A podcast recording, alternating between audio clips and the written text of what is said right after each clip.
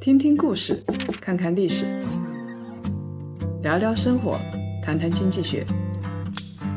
欢迎大家收听《谈谈》，大家好，我是叶檀。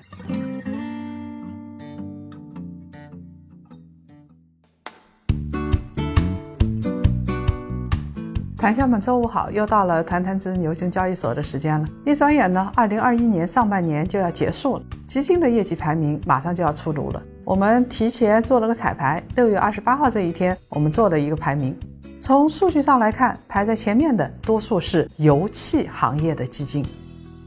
有一个特点啊，就是五十亿以下的商品小基金，今年上半年是获得丰收的。但是呢，这些基金不适合长期投资。因为啊，我们看大多数这些基金成立以来的累计收益都是负值。因为啊，商品就是周期性的行业，大涨大跌，涨的时候涨上天，跌的时候跌到地狱。今年上半年呢，情况比较特殊，油价强势反弹，给这些基金带上了短期的光环。我们把商品之外的基金再拿出来做一个比较，发现了一个规律：排名在前三十的基金，没有一家规模是超过五十亿的。规模最大的是广发价值领先 A，截止到一季度的时候呢，规模是四十五点九亿。其他规模比较大的还有广发多因子八点五亿，精英改革红利十六亿，中信建投医改 A 三点六亿，南方医药保健呢是二十六点四亿，易方达全球医药行业人民币基金是十二亿，大摩健康产业呢八点七亿。天弘越南市场 A 是六点二亿。还有一个有趣的现象，排名前十名的基金里头，只有两只不是商品基金：宝盈优势产业和广发多因子。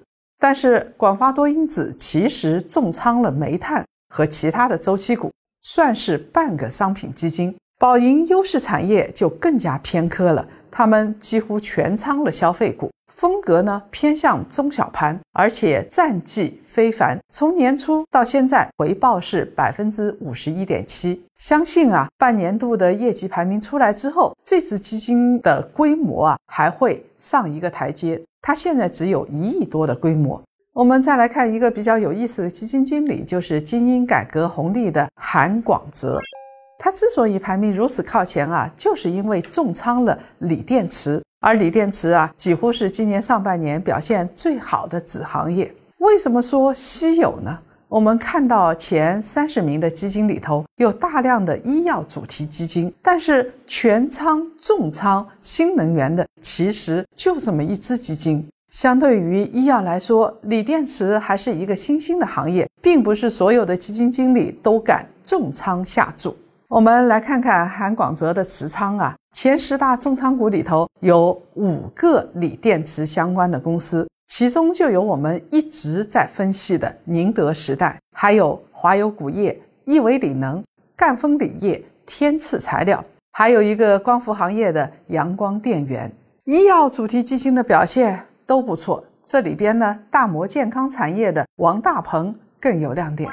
从持仓来看。王大鹏押对了大方向，他的前十大重仓里边有一半是 CXO 相关的公司。我们前面分析过药明康德，在里边分析过为什么 CXO 受到了市场的热烈追捧。更加难能可贵的是，他持有的这些公司的时间很长，并不是短期投资啊。从二零一七年开始，他重仓了泰格医药、凯莱英、长春高新，坚持了四年的时间。那么，从二零一九年的二季度开始，他重仓药明康德。从三季度开始，药明康德的股价就结束了横盘的状态，一飞冲天。这个踩点实在是太精准了，兼具了择股和择时的能力。我们看了一下王大鹏的简历啊，果然不是一般人呐。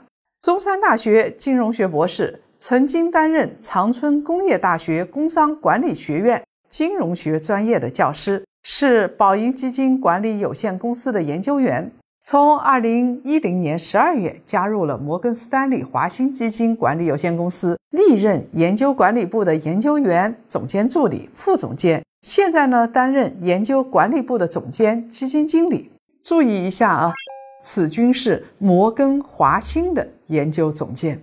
现在基金排名在前三位的，到目前为止是潇潇、林英瑞和唐小兵，但是林英瑞和唐小兵都重仓了煤炭。最近呢，发改委喊话了，从七月份开始，煤炭价格要跌，所以呢，六月二十八号开盘，煤炭股的股价应声下跌，很有可能这两只基金的净值啊，收益很可能会被后面的精英改革红利给追上。精英改革红利的掌舵人正是韩广泽，宝盈优势产业的潇潇稳居第一。